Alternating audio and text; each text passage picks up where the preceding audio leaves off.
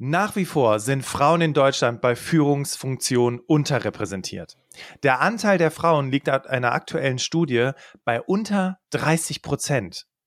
Warum ist das so und was können wir in unserer Gesellschaft in Deutschland tun, um das zu ändern? Und wie können Frauen aufsteigen? Genau darüber spreche ich mit unserer heutigen Expertin. Ich freue mich sehr, dass sie da ist. Herzlich willkommen, Barbara Liebermeister vom Institut für Führungskultur im digitalen Zeitalter. Hallo, lieber Bastian. Ich habe mich mega auf euch gefreut heute Morgen. Berufsoptimierer, dein Karriere-Podcast. Hier hörst du jede Woche neue Tipps zur Bewerbung und beruflicher Entwicklung. Viel Spaß bei der heutigen Folge. Willkommen zurück im Berufsoptimierer Podcast. Ich freue mich, dass du dabei bist und vielleicht auch schon dieser Serie folgst, denn in unserer Serie Frauen in der Arbeitswelt sprechen wir über die unterschiedlichsten Themen, die insbesondere Frauen betreffen. Und heute wollen wir darüber sprechen, wie mehr Frauen Führungskraft werden können. Und ähm, ich habe es ja eben schon voller Freude angekündigt. Barbara ist am Start. Barbara sagte eben schon im Vorgespräch, sie schart mit den Hufen, sie ist ready. Barbara, geht's dir gut? Mir geht's mega. Das ist sozusagen der erste offizielle Aufschlag im neuen Jahr. Also ich bin voller Energie und ja, freue mich auf unser Gespräch, Bastian. Ja, wunderbar. Dann lass uns doch mal so ein kleines Warm-up ähm, mit folgender Frage starten. Du warst ja selber viele Jahre als Führungskraft tätig und ähm, heute bist du eine gefragte Rednerin und Managementberaterin auf dem Gebiet. Und wenn du jetzt nochmal zurückblickst zu der Zeit, wo du Führungskraft werden wolltest, was waren die Fettnäpfchen, an die du dich ungern gern zurückerinnerst? Du lieber mein Gott, Bastian, direkt mit so einem Hammer zu starten. Also zuerst mal, ich würde behaupten, massenweise Fettnäpfchen. Und das ist ganz normal, weil wir lernen ja im besten Fall durch unsere Fettnäpfchen. Aber was mir regelmäßig, damals wie heute, häufig einen Strich durch die Rechnung macht, ist meine Leidenschaft und mein Temperament.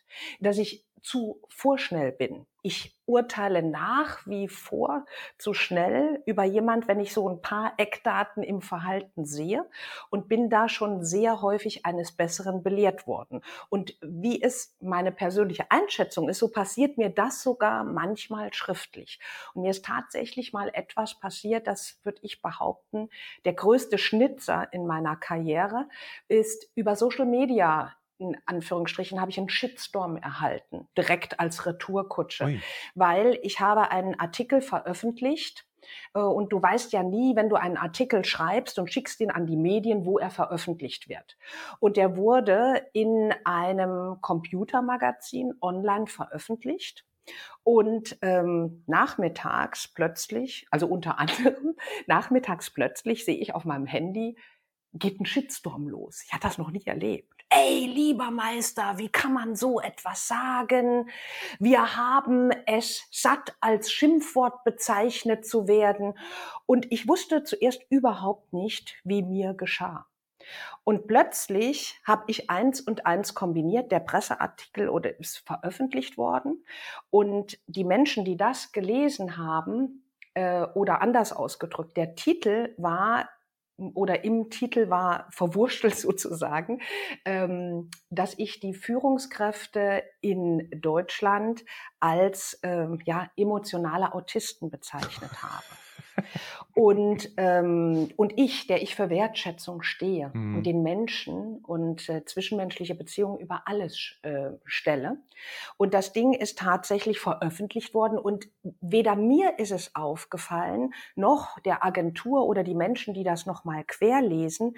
Ähm, und wer liest natürlich solche Magazine oder Zeitschriften. Natürlich ist in der Zielgruppe ein Großteil an Autisten da. Und ich habe ganz kurz reflektiert und habe gesagt, ey Barbara, die Leute haben alle recht. Mhm. So, und was ist passiert? Ich habe gesagt, okay, ab wann ähm, reagiere ich? Und ich habe in dem Moment reagiert, wo konstruktiv was gesagt wurde, man hätte auch von emotionalen Eisbergen sprechen mhm. können. Und da bin ich reingekretscht, habe gesagt, habt ihr recht, mea culpa, wie konnte mir das passieren? Das geht für mich gar nicht. und habe mich offiziell entschuldigt. Und dann siehst du, wie so ein Shitstorm auch in die positive Richtung geht. Und da stelle ich natürlich die Frage, wie viele Führungskräfte machen im kleinen Team schon den Fehler und sagen, hm, sorry, da ist mir ja, ein Schnitzer passiert. Das sollten wir viel öfter tun, weil das macht uns dann auch als Mensch und es wird positiv bewertet.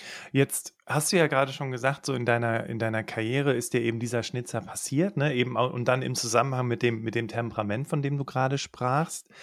Ähm, das ist so interessant, dass du das gerade sagst, weil im Grunde genommen kriegt man das ja eigentlich abtrainiert, in Anführungszeichen. Ne? Es geht ja darum, wirklich sich von der besten Seite zu zeigen, die, ähm, die, die Fehler, die passieren, eher so ein bisschen unter den Tisch spielen zu lassen.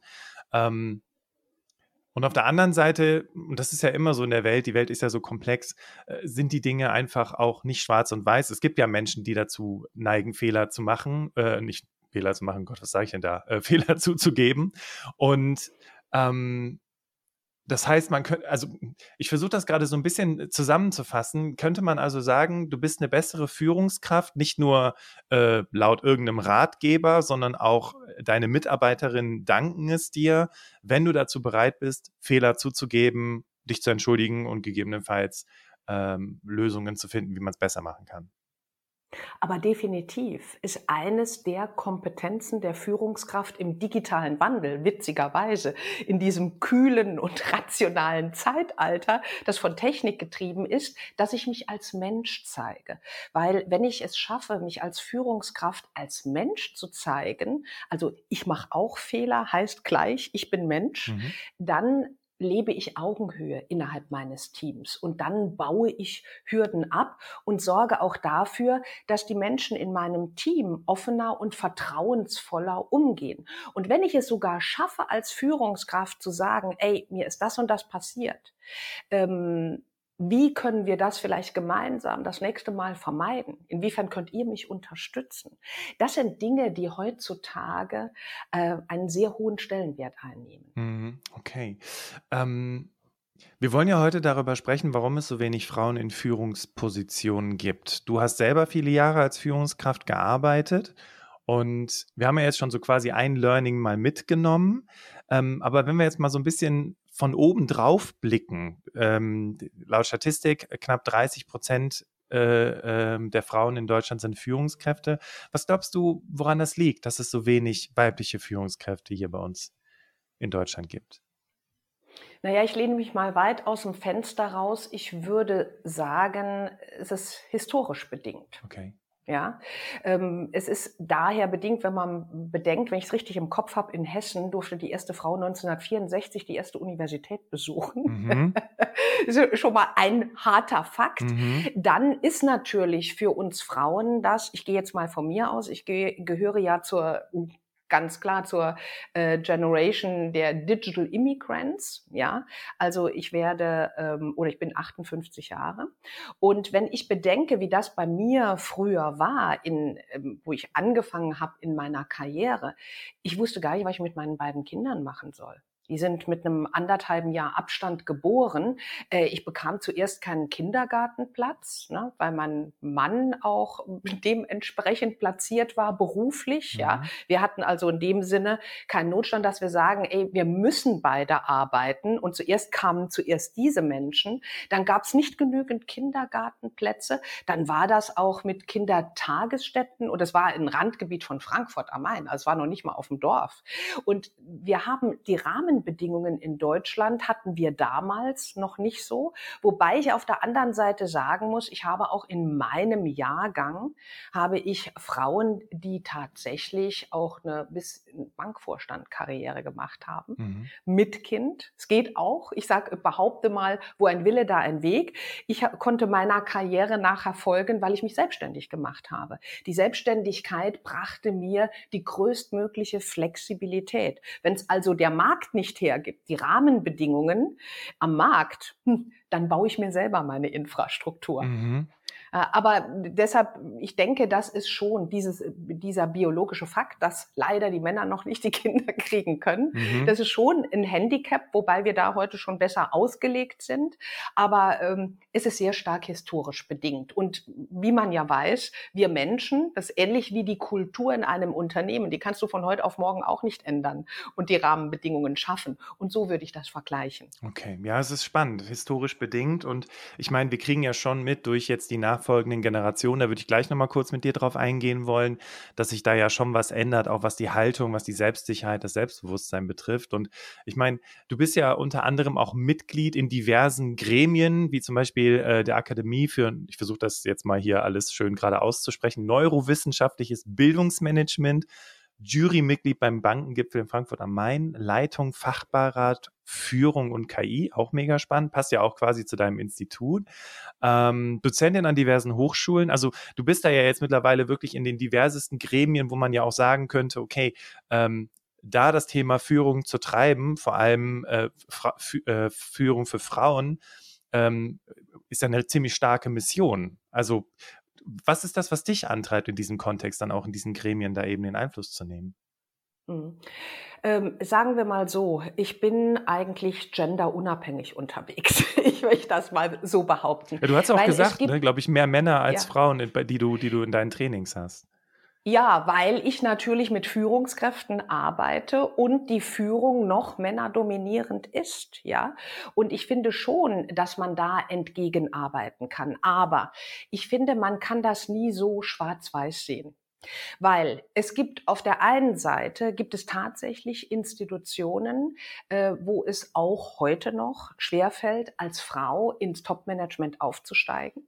Das gibt es einfach. Es gibt aber schon die anderen Beispiele, selbst aus meiner Generation, die in Top-Positionen vertreten sind. So, da es diese beiden Extreme gibt, gibt es ja auch immer etwas dazwischen. Und ich habe eben schon eine, einige Gründe aus meiner Sicht aufgeführt, aber ähm, ich möchte mich mal aus dem Fenster lehnen und möchte sagen, es ist natürlich nicht nur das historisch Bedingte, das hat uns geprägt, aber es ist auch, was ich regelmäßig feststelle, der Selbstwert von Frauen im beruflichen Kontext. Mhm. Das heißt, ich arbeite sehr viel mit weiblichen Führungskräften. Ich habe ja selber einen Podcast Business Secrets, warum Frauen geliked werden und Männern gefolgt wird, wo ich mich diesem Thema intensiver annehme, weil es natürlich auch Ungleichgewichte gibt. Wie ich eben schon auch gesagt habe, es gibt nach wie vor noch Institutionen, Organisationen, äh, wo es definitiv heftig ist, bis oben hin durchzudringen als ja, Frau. Ja. So. Ähm, deshalb unterstütze ich das natürlich, weil ich genauso wie ich Diversity über alle Bereiche fördere, fördere ich natürlich auch gerne Frauen.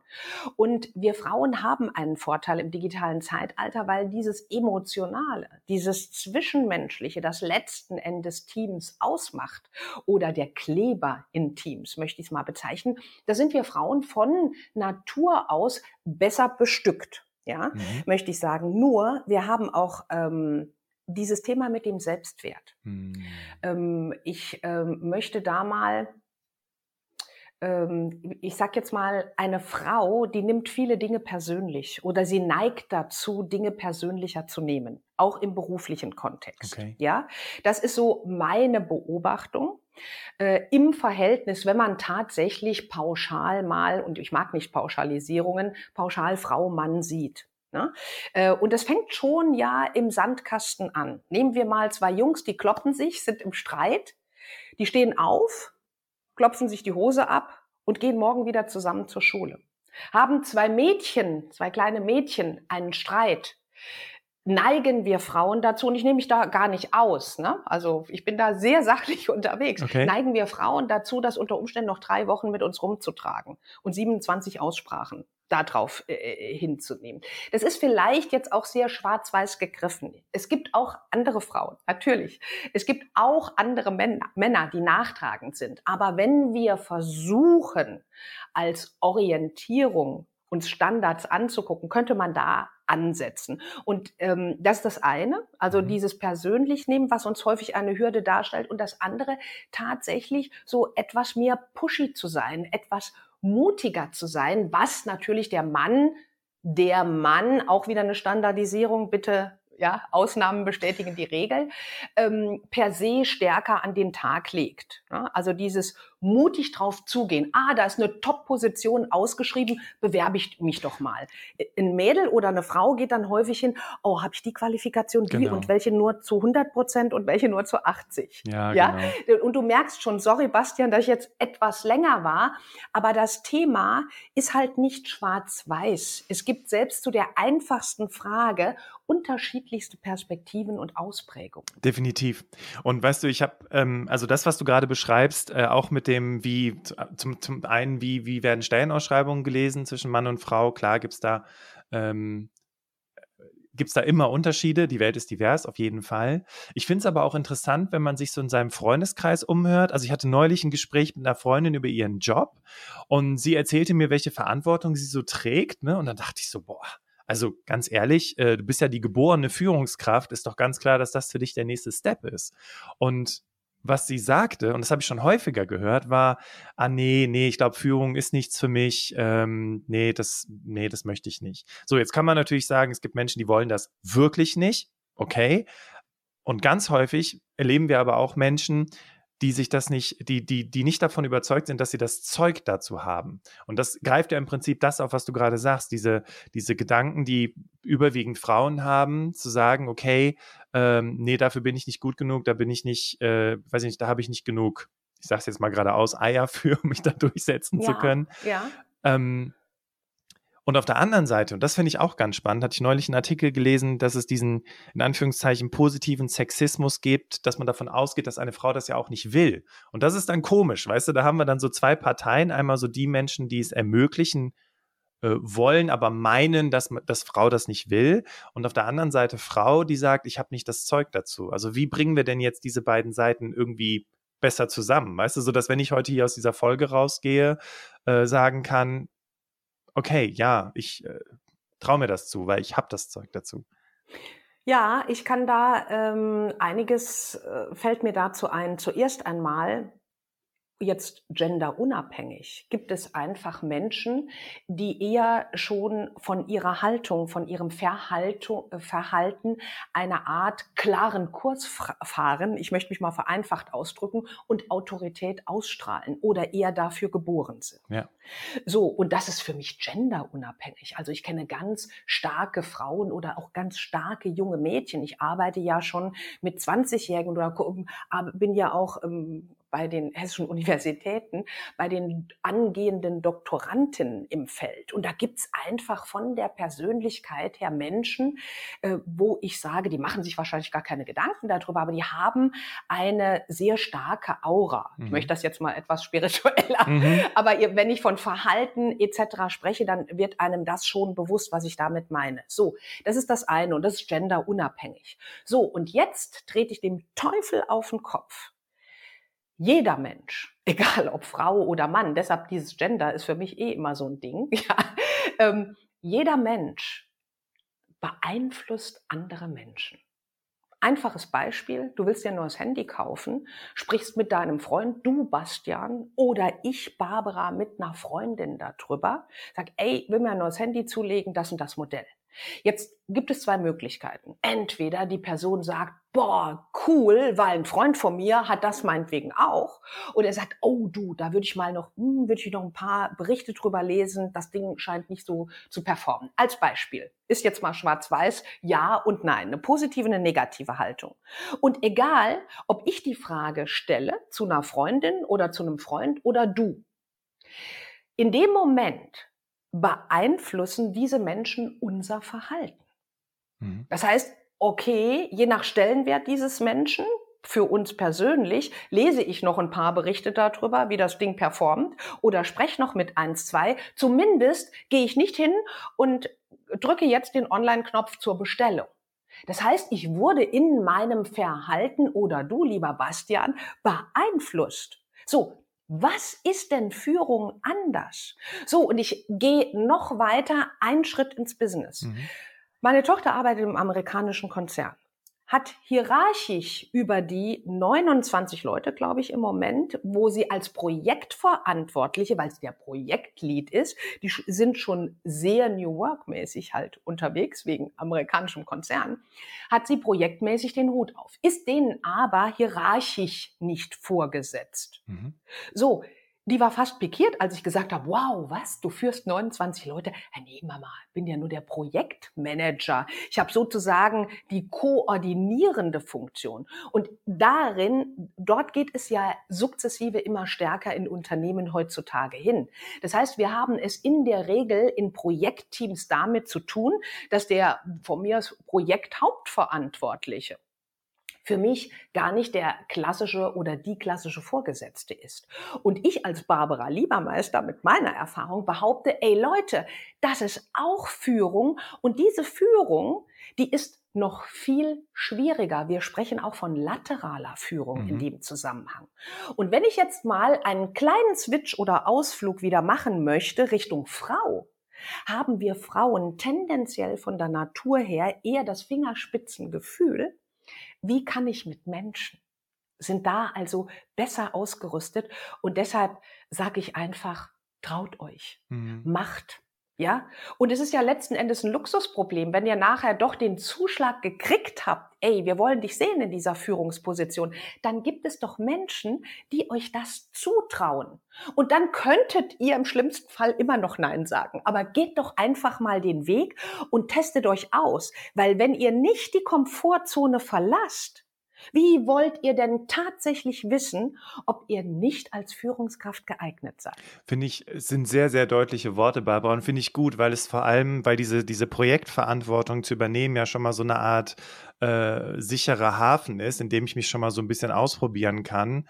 Und wo ähm, der Witz ist ja, dass wir in Deutschland zwar eine relativ hierarchische Struktur in vielen großen Unternehmen haben, aber schlussendlich ähm, der Titel eigentlich nicht bedeutet, ich sage dir jetzt, was du zu tun hast, ja, und dass dann Menschen, die besser, wie du gerade sagtest, beeinflussen können, ähm, auch viel eher das Team steuern können, als Menschen, die sagen, ich bin dein Chef, du bist nichts und ich sage dir jetzt, wie das hier läuft. Ne? Also das ist so, mhm. ähm, es ist ganz spannend, dass du das sagst. Das heißt, ähm, so schon mal so als erstes Takeaway hier aus diesem, aus diesem Interview, äh, in dem Kontext, wäre das schon mal so eine Möglichkeit. Ähm, auf Seiten von Unternehmen Menschen halt eben Projektverantwortung zu geben und auf Seiten von der Person, die hier zuhört, zu sagen, okay, ich, ähm, es hatte mal die äh, Katrin Luzar von Monster, also damals weiß ich noch bei Monster, hat sie gesagt, äh, strategisch hier schreien. Ne? Okay, da gibt es eine Chance und die, die nehme ich jetzt mal wahr, weil, das fand ich sehr schön, dass du das gesagt hast, ich kann sehr gut mit Menschen und weil das eine der wichtigsten Kompetenzen ist, gehe ich das jetzt einfach mal an. Und ich habe also zuerst mal einen Satz, der vielleicht befähigen soll, Menschen folgen Menschen. Das heißt, ich folge dem Mensch, wo ich mich wohlfühle in der Zusammenarbeit.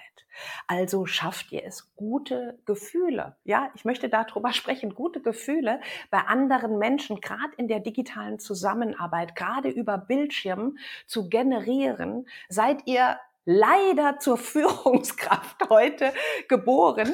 Das ist das eine. Ja. Und das andere, was auch eine, eine Mutmacher-Story sein soll. Ich habe mal ein Seminar gehalten und da kam, ähm, da haben wir auch über neue Führung gesprochen und Erfolg mit neuen Teams und da hatte ich eine Frau, die war sogar bei einer hoch angesehenen Bank und also im Zahlen, Daten, Faktenbereich und die hat gesagt, wir waren das best performende Team in unserer Organisation.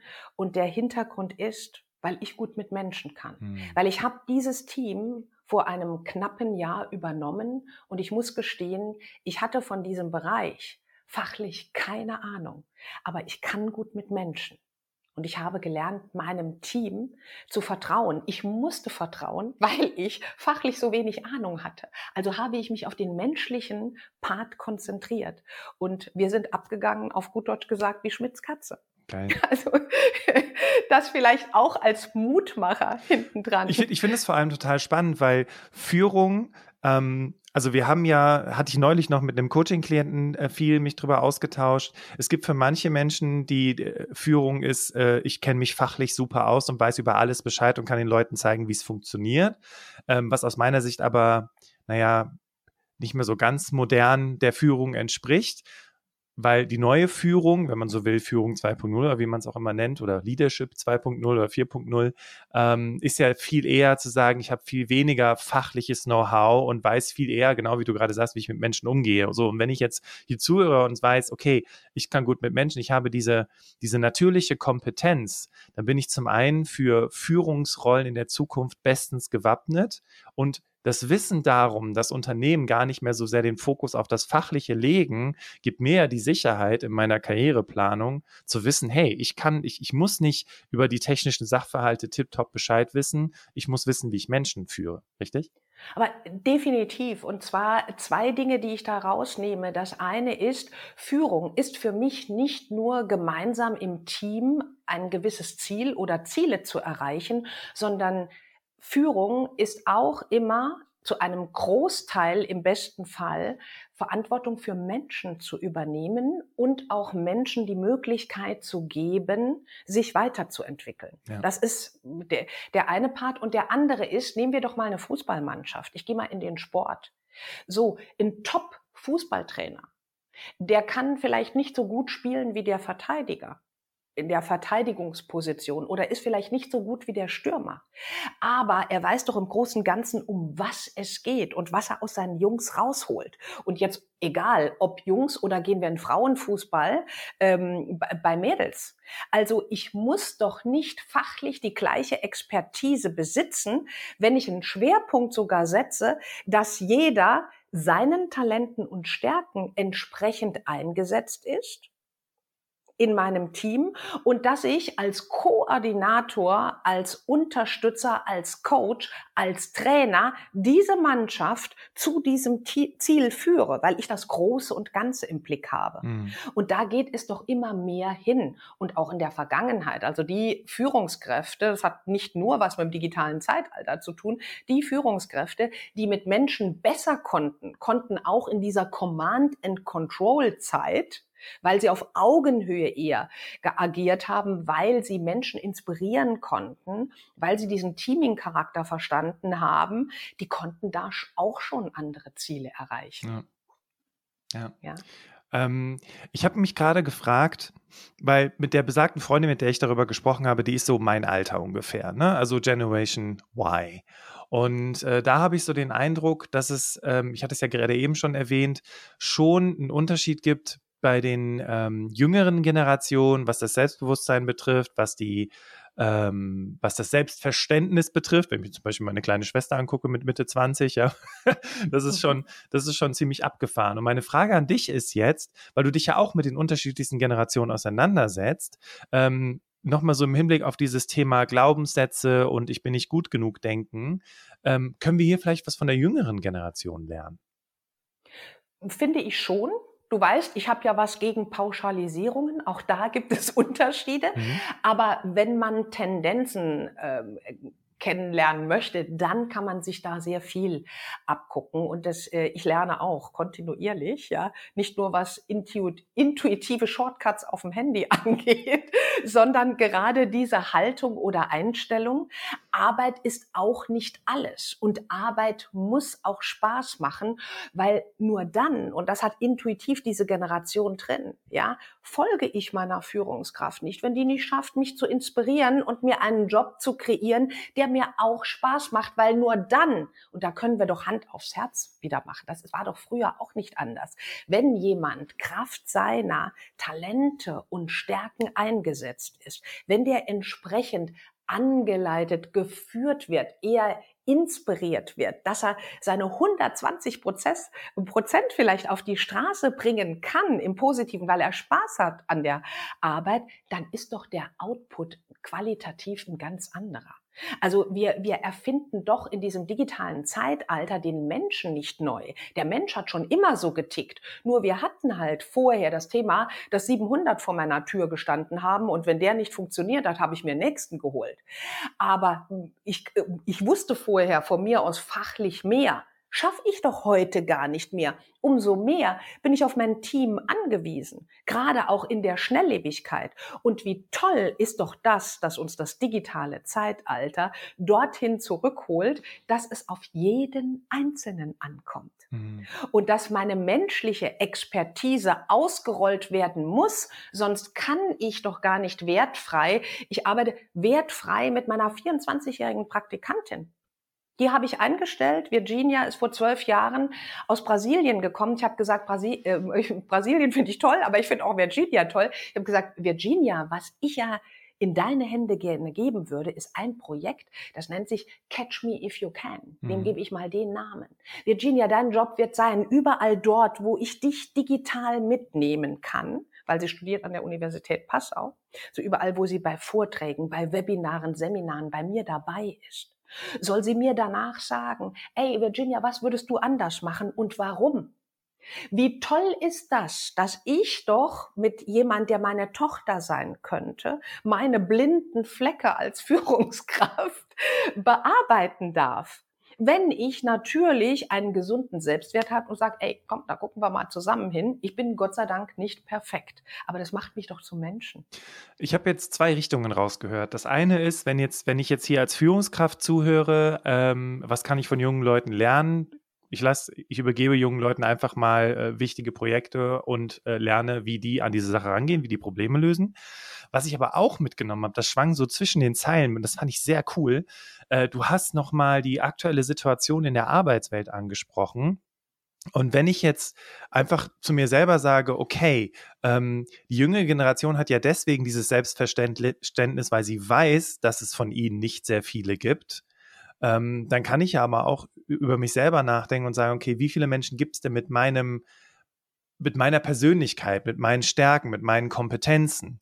und auf Basis dessen ja auch eine, eine Art von, also ich finde, das, das gibt einem dann doch schon mehr dieses Gefühl von Sicherheit zu wissen, okay, ähm, der Arbeitsmarkt und die Arbeitsmarktsituation ist so, dass nicht viele Leute verfügbar sind. Ich bin aber eine von diesen Personen, die diese Kompetenzen hat und deswegen kann ich jetzt genauso mit diesem Selbstverständnis auftreten, weil ich weiß, da sind keine 700 mehr draußen, sondern vielleicht maximal noch drei. Also, weißt du, so aus der Perspektive. Ist jetzt ein bisschen abstrakt, aber. Ja, nein, ich, ich kann folgen, nur da liegt eine Gefahr drin. Mhm. Das sehe ich ja auch. Ich beobachte ja alles, wenn irgendwie geht, aus zig Blickwinkeln, sodass ich eine Art Objektivität auch entfalte. Ja, aber ich sehe die Gefahr darin, dass die junge oder die Nachfolgegenerationen damit rangehen, ha, ich bin Jesus Christ, gefällt mir das nicht, mache ich das und gefällt mir das nicht. Und das macht auch etwas, wenn mhm. ich mit dieser Haltung in ein Unternehmen hineingehe. Da würde ich sagen, Vorsicht. Nur ganz ehrlich mit einer Haltung, dass ihr euch schon, und ich appelliere, ich spreche jetzt gerade nicht mit dir, Bastian, sondern mhm. an die jüngeren Zuhörerschaften, dass ihr euch ja ein Unternehmen raussucht, wo ihr sagt, das finde ich spannend. Da stimmen für mich eher die Rahmenbedingungen und mit dem Vorgesetzten, dem möglichen, dem hierarchisch Vorgesetzten und dem Projektlead, mit dem habe ich auch gesprochen und der begegnet mir auf Augenhöhe und bei dem anderen, da werde ich so nicht ähm, betrachtet. Das habt ihr schon, weil ganz ehrlich, ich stelle mich dieser Herausforderung. Auf mich kommen Nachfolgegenerationen zu und sagen, hey, was ich über dich lese und höre, mit dir will ich zusammenarbeiten. Die Challenge gehe ich aber ein. Hm. So, und jeden Tag aufs Neue und sage, ey, das hat nichts mit dem Alter zu tun, das hat was mit dem Kopf zu tun, mit meiner Haltung, weil ich bin darauf trainiert, egal wie alt das Gegenüber ist, egal aus welcher Kultur es kommt, zu gucken, hey, wie brillant ist diese Person, in, in welchen Richtungen und wie kann ich diese Brillanz zum Strahlen bringen. Mhm. Und das ist unabhängig vom Alter, finden das die Menschen einfach großartig, weil ich nur auf Stärken gucke. Ich gucke nie drauf, was macht jemand falsch. Wenn, wenn ein Fehler passiert, gucken wir gemeinsam drauf und sagen, ey, was können wir da gemeinsam draus lernen, dass das nicht mehr passiert. Und insofern definieren wir Fehler als etwas Positives. Ich würde gerne noch was raus mitnehmen, was du gerade gesagt hast, weil ich würde gerne gleich noch äh, in Richtung drei Steps, sowas in der Art gehen. Äh, ich fand die Frage sehr schön, äh, die du, liebe Hörerinnen, liebe Hörer, jetzt hier aus diesem Podcast mitnehmen kannst. Wie kann ich meine Brillanz zum Strahlen bringen? Na, also bevor ich jetzt da hingehe und sage, okay, ich habe jetzt den Mut, hier diese Rolle zu übernehmen, sondern erstmal die Frage, wie kann ich meine Brillanz zum Strahlen bringen? Was sind so die Dinge, die dafür vonnöten sind? Thema Sichtbarkeit beispielsweise. Ähm, hatten wir auch schon ähm, in diesem Podcast drüber gesprochen. Und jetzt in dem Zusammenhang als Überleitung, Barbara, vielleicht noch so, mh, hm, vielleicht so drei Tipps, wenn ich jetzt noch keine Führungskraft bin.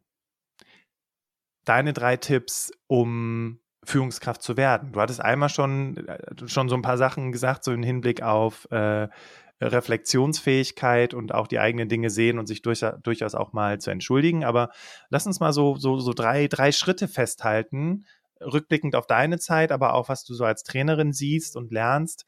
Ähm, was, was kann ich tun? Ich gehe jetzt hier aus diesem Podcast raus äh, und nehme jetzt deine drei Tipps mit, weil ich möchte Führungskraft werden. Was mache ich dann? Arbeite bitte immer in dem Feld, das dir am meisten liegt. Weil dann entfaltest du automatisch deine Brillanz. Mhm. Und schieb schwerwiegende Entscheidungen, wenn du merkst im Bauch, konstant bei der Tätigkeit oder bei dem, das ist nichts für mich. Hör auf dein Bauchgefühl. Lerne das tatsächlich. Das heißt, geh achtsam mit dir um und sei konsequent dann in der Ausführung. Vielleicht nicht beim ersten Mal schlechtes Bauchgefühl, aber wenn das konstant bei einem äh, Bereich ist, suche dir die richtigen Mediatoren, die dich tatsächlich nach vorne bringen ja, die richtigen Feedbackgeber. Das müssen Menschen sein, die dich einschätzen können mit deinen ähm, Fähigkeiten, mit deinen Qualitäten, aber auch, die müssen Gefühl haben, was dir in, in der Wirtschaft offen steht. Ja, und brauchen auch die richtigen Netzwerke dahinter und geh da keine Kompromisse ein. Hm, Finde ich gut. Also auch vor allem sich eher von Menschen abzuwenden, die einen nur hindern, die dich eigentlich nur ähm, Definitiv. davon abhalten Ja. wollen. Ähm, Ja. ich würde gerne so äh, zum, zum Ende hin noch kurz über dein Buch sprechen, weil wir hatten ja ganz zu Beginn über das Thema Einfluss gesprochen. Und dein aktuelles Buch, Die Führungskraft als Influencer, ist ja auch ja, aktuell, ne? recht frisch rausgekommen. Und ich fand das Thema Einfluss extrem wichtig, weil das machen wir jeden Tag. Was, was erwartet mich in deinem Buch? Was kann ich da für mich rausziehen? Ich behaupte, eine, ein Konzentrat, wie die Führungskraft von heute sich benehmen soll, gespickt mit ganz vielen Storytelling-Beispielen, so dass du es adaptieren kannst in dein persönliches äh, Business, egal wo du stehst, und äh, Checklisten am Ende jeden Kapitels, so dass du genug Zeit oder Möglichkeiten zum Nachdenken hast. Mega. Also für diejenigen, die jetzt hier zuhören und sagen, ja, ich bin dabei. Ich möchte das auf jeden Fall lesen. Verlinken wir das Buch natürlich noch in den Show Notes. Und ähm, ja, also wir kommen so langsam zum Ende des Interviews, liebe Barbara. Also es, war so cool, äh, auch einfach mal so deine ganzen Ansichten zu hören und deine Tipps mitzunehmen. Und ähm, deswegen erstmal an dich äh, ein ganz großes Dankeschön für, für deinen Input heute. Ja, aber sehr gern geschehen. Es hängt ja auch immer mit den Fragen zusammen, Bastian. Also du darfst dir selber da auch einen Bonus rausnehmen, weil es war super Vorbereitung vom Podcast. Äh, Habe ich so noch gar nicht erlebt. Ne? Also ihr hört schon den richtigen Podcast, sage ich an der Stelle. Dankeschön. Und äh, ja, also super moderiert. Äh, danke dafür. Und dann sprudeln natürlich bei mir auch die Impulse. Es kommt, und das könnt ihr euch wieder mitnehmen für euer tägliches Business. Äh, wenn euch Leute nicht das Richtige antworten, überlegt, war meine Frage dementsprechend, die ich gewählt habe. Ja? ja. Also, und das sage ich auch zu Führungskräften immer, die sich bei mir beschweren, das Team performt nicht oder irgendetwas im Team stimmt nicht. Dummerweise, und diesen Satz, den merkt ihr euch bitte für jetzt und in alle Zukunft. Ihr habt das Ergebnis vor euch, was das Ergebnis eurer Führung ist. Weil ihr könnt euch bei allem fragen, was nicht rund läuft. Was habe ich dafür getan, dass es anders laufen könnte? Ja. Finde ich cool. Ja, ich habe es ja schon angekündigt. Wir kommen zum Ende und deswegen verabschiede ich mich an dieser Stelle. Ähm, freue mich, wenn du nächste Woche wieder mit dabei bist und ich übergebe, wie immer, das letzte Wort an unseren Interviewgast und damit an Barbara. Dankeschön. Bitteschön. Ganz herzlichen Dank und ich möchte für alle, unabhängig ob Frau oder Mann, vielleicht etwas mehr für die Frauen, eins mitgeben. Trau dich. Frag dich jeden Tag, was wage ich heute?